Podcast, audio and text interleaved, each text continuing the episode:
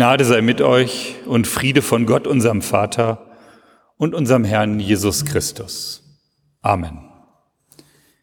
Den Predigtext haben wir gerade schon in der Epistellesung gehören, gehört und ich will diesem Spendenaufruf von Paulus nochmal nachgehen. Wenn Sie das als Brief bekommen hätten, was Herr Meuss gerade vorgelesen hat, hätten Sie dann Geld für die Christen in Jerusalem gegeben, damit die gut leben können. Paulus sammelt Geld in den Gemeinden, die er gegründet hat, um damit den Christen in Jerusalem zu helfen, der Urgemeinde. Er möchte nicht nur Geld dorthin bringen, sondern er möchte auch eine Verbindung stiften zwischen denen, die spenden und denen, die die Spenden bekommen.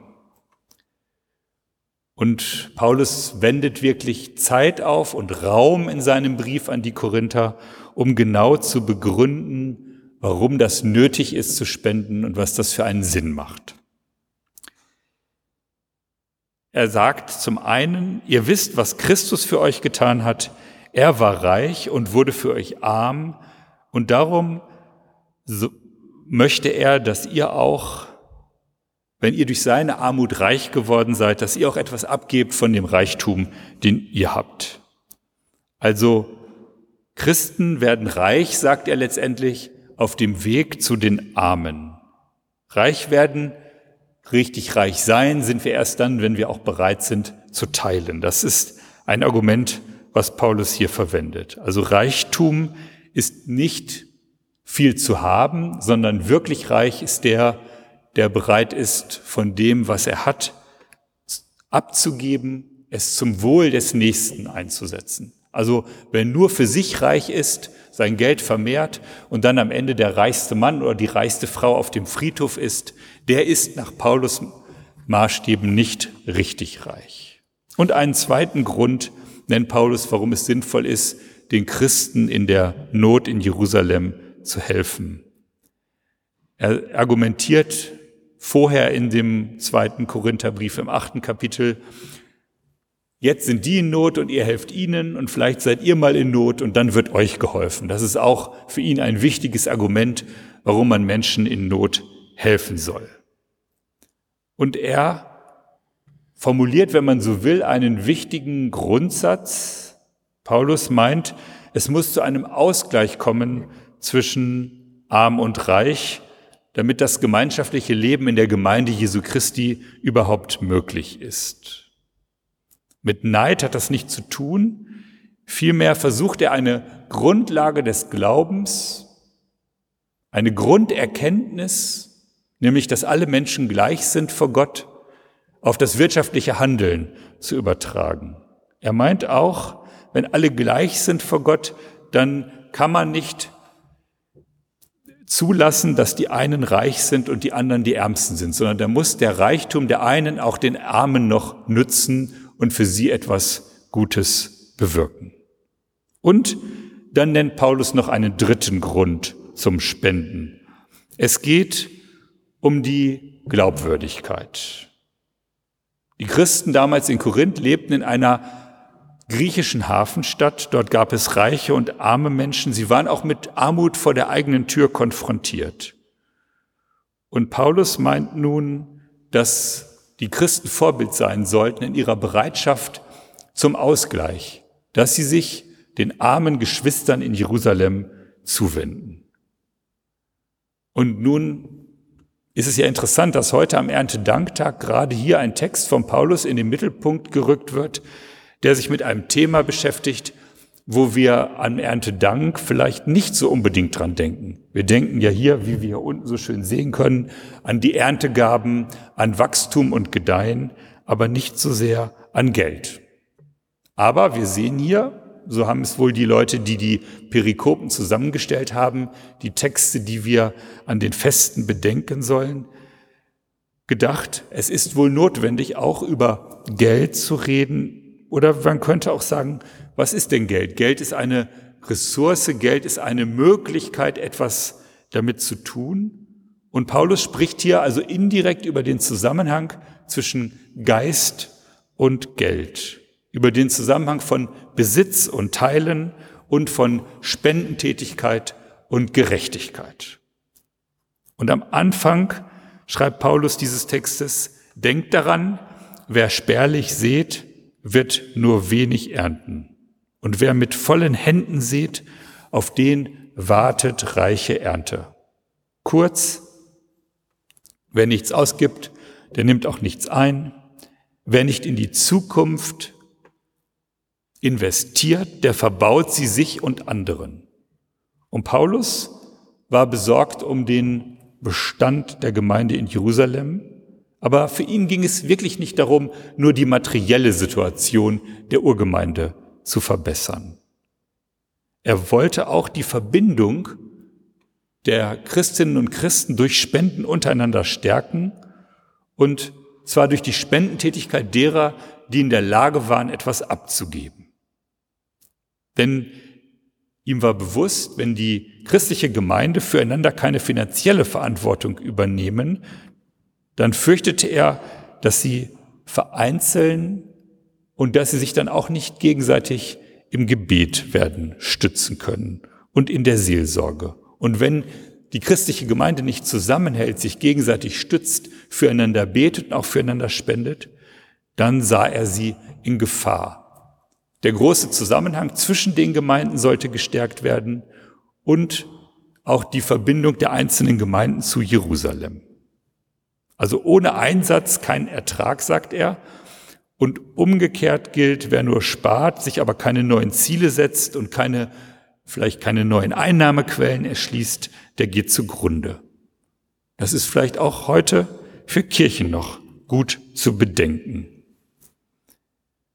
Und wir haben hier in Paulus eine uralte Glaubenserfahrung, die er uns beschreibt. Gott kann euch so reich beschenken, dass ihr nicht nur jederzeit genug habt für euch selbst, sondern dass ihr auch noch mit dem, was ihr habt, reichlich Gutes tun könnt.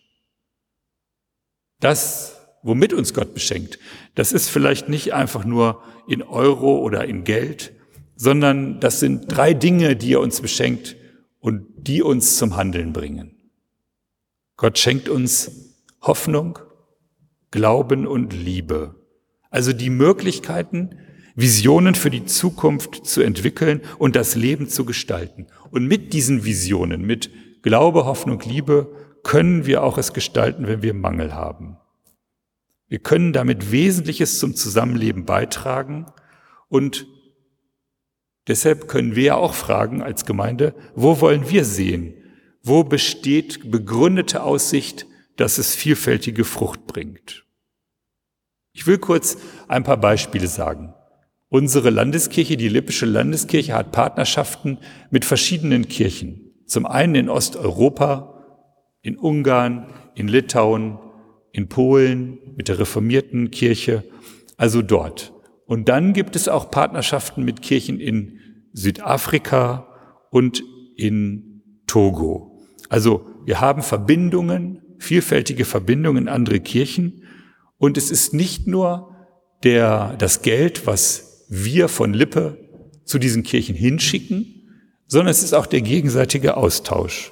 Und ich möchte mal ein Beispiel sagen. Es gab eine ökumenische Visitation.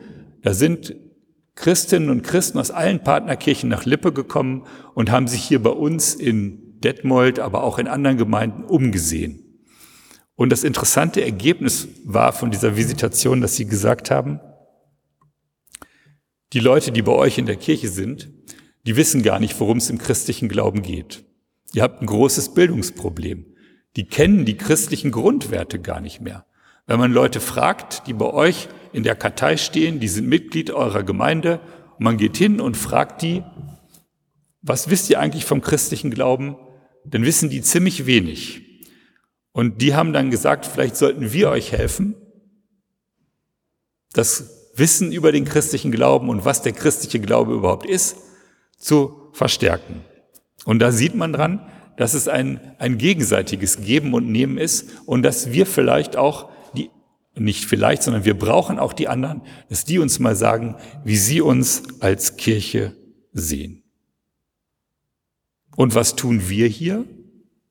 Eigentlich ist ja der Grundauftrag der Kirche, die Menschen aus ihrer Ich-Verlorenheit herauszuführen oder sie in ihrer Ich-Einsamkeit aufzusuchen, zu stärken und ihnen mit Glaube, Hoffnung und Liebe die Zuversicht zu geben, dass sie da rauskommen können. Wir wollen die Menschen, jeden Einzelnen, so versuchen wir es in der Seelsorge zumindestens, als Einzelne, als einzigartig anzuerkennen, auf sie zu hören und sie mit einem Selbstbewusstsein auszustatten, was von Gott herkommt, so dass sie nicht abhängig sind vom sozialen Status, der in unserer Gesellschaft häufig mit dem Geld zusammenhängt. Ich möchte noch auf einen Gedanken kommen, den Paulus hier auch sagt und der oft bei Spendenaufrufen verwendet wird. Die Spendentätigkeit muss dem Spender, muss der Spenderin auch Freude machen. Das ist ein zweiter Gedanke des Paulus. Also, und ich denke, das ist ja auch logisch, wenn man nicht gerne gibt, wenn man sich gezwungen fühlt oder vielleicht sogar manipuliert, dann ist das keine gute Spende. Aber ich erlebe das bei vielen Leuten in der Gemeinde, die gerne geben und dann auch froh sind, dass mit dem Geld, was sie haben, etwas Gutes passiert. Wir haben ja in der Gemeinde Leute, die Stiftungen gegründet haben.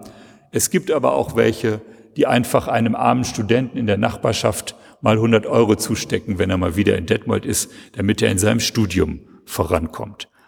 Und das ist ja dann, dann könnte man jetzt sagen, ja, für den Spender ist das Geld einfach weg.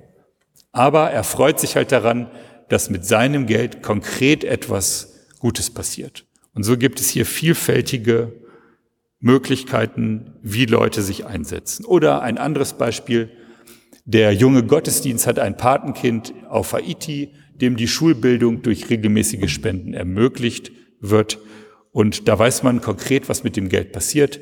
Und da freuen sich alle, die beim, am Ende des jungen Gottesdienstes dann Geld spenden. Also die Spendentätigkeit baut auch eine Verbindung zu anderen Gebieten in der Welt auf und man erfährt, wie es anderen Christen geht und was man da tun kann, wenn die Mangel haben. Für Paulus ist also die Kollekte mehr als Geld sammeln. Die Kollekte ist für ihn konkret, dass die Gnade Gottes erfahrbar wird. Und diese Gnade wirkt dann in zweifacher Hinsicht. Die Korinther sollen sehen, dass es nicht eine Last, sondern ein Privileg ist, also eine Auszeichnung, mit anderen teilen zu können. Denn sie haben mehr, mehr als sie brauchen. Und das ist nicht ihr Verdienst, das ist ihnen zugefallen, weil sie an diesem Ort leben, in dieser Stadt leben. Und sie sollen mit dieser unverdienten Möglichkeit, die sie bekommen haben, etwas Gutes tun. Nämlich Verantwortung zu übernehmen für die, die es nötig haben. Und sie sollen dankbar sein für das, was sie haben, was sie bekommen haben. Dass sie nämlich, und diese Dankbarkeit ist dann auch der beste Schutz vor Geiz oder Raffgier, die dann nur noch sieht, dass sie mehr bekommt, ohne etwas Gutes mit dem Geld zu tun. Und das Zweite, Paulus schärft uns ein, von nichts kommt nichts, ohne Saat keine Ernte, ohne Dankbarkeit dafür, dass wir in Frieden leben, dass wir Demokratie gestalten dürfen, dass wir heute hier frei Gottesdienst feiern können, dass wir genug zu essen und zu trinken haben, ohne diese Dankbarkeit gibt es auch keine Aussicht auf Veränderung und keine Freiheit im Glauben, etwas Gutes für unsere Glaubensgeschwister zu tun. Also, jetzt haben wir viel über Geld und Spenden geredet und nicht über Erntegaben, denke ich aber, es gibt einen, auch da einen Grund zu danken, nicht zuletzt für die vielen Spenden und Kirchensteuern, die zum Beispiel auch unsere Gemeinde erhält oder das Kirchgeld. Es gibt einen Grund zu danken für die Leute in der Gemeinde, die so viel Geld haben, dass sie bereitwillig davon abgeben und so den Gemeindeaufbau unterstützen und ermöglichen. Und es ist zu danken für die Solidarität mit den Partnergemeinden, dass wir hier im Gottesdienst regelmäßig für verschiedene Projekte Geld sammeln können und Christen und Christinnen weltweit unterstützen können, dass sie auch dann dankbar sind, dass es in Detmold eine Gemeinde gibt, die an sie denkt und sie unterstützt bei dem, was sie tun in ihrer, in ihrer Stadt, in ihrem Ort. Und somit ist auch die Beschäftigung mit Geld gut am Erntedankfest. Und der Friede Gottes, welcher höher ist als alle Vernunft, der bewahre unsere Herzen und Sinne in Christus Jesus. Amen.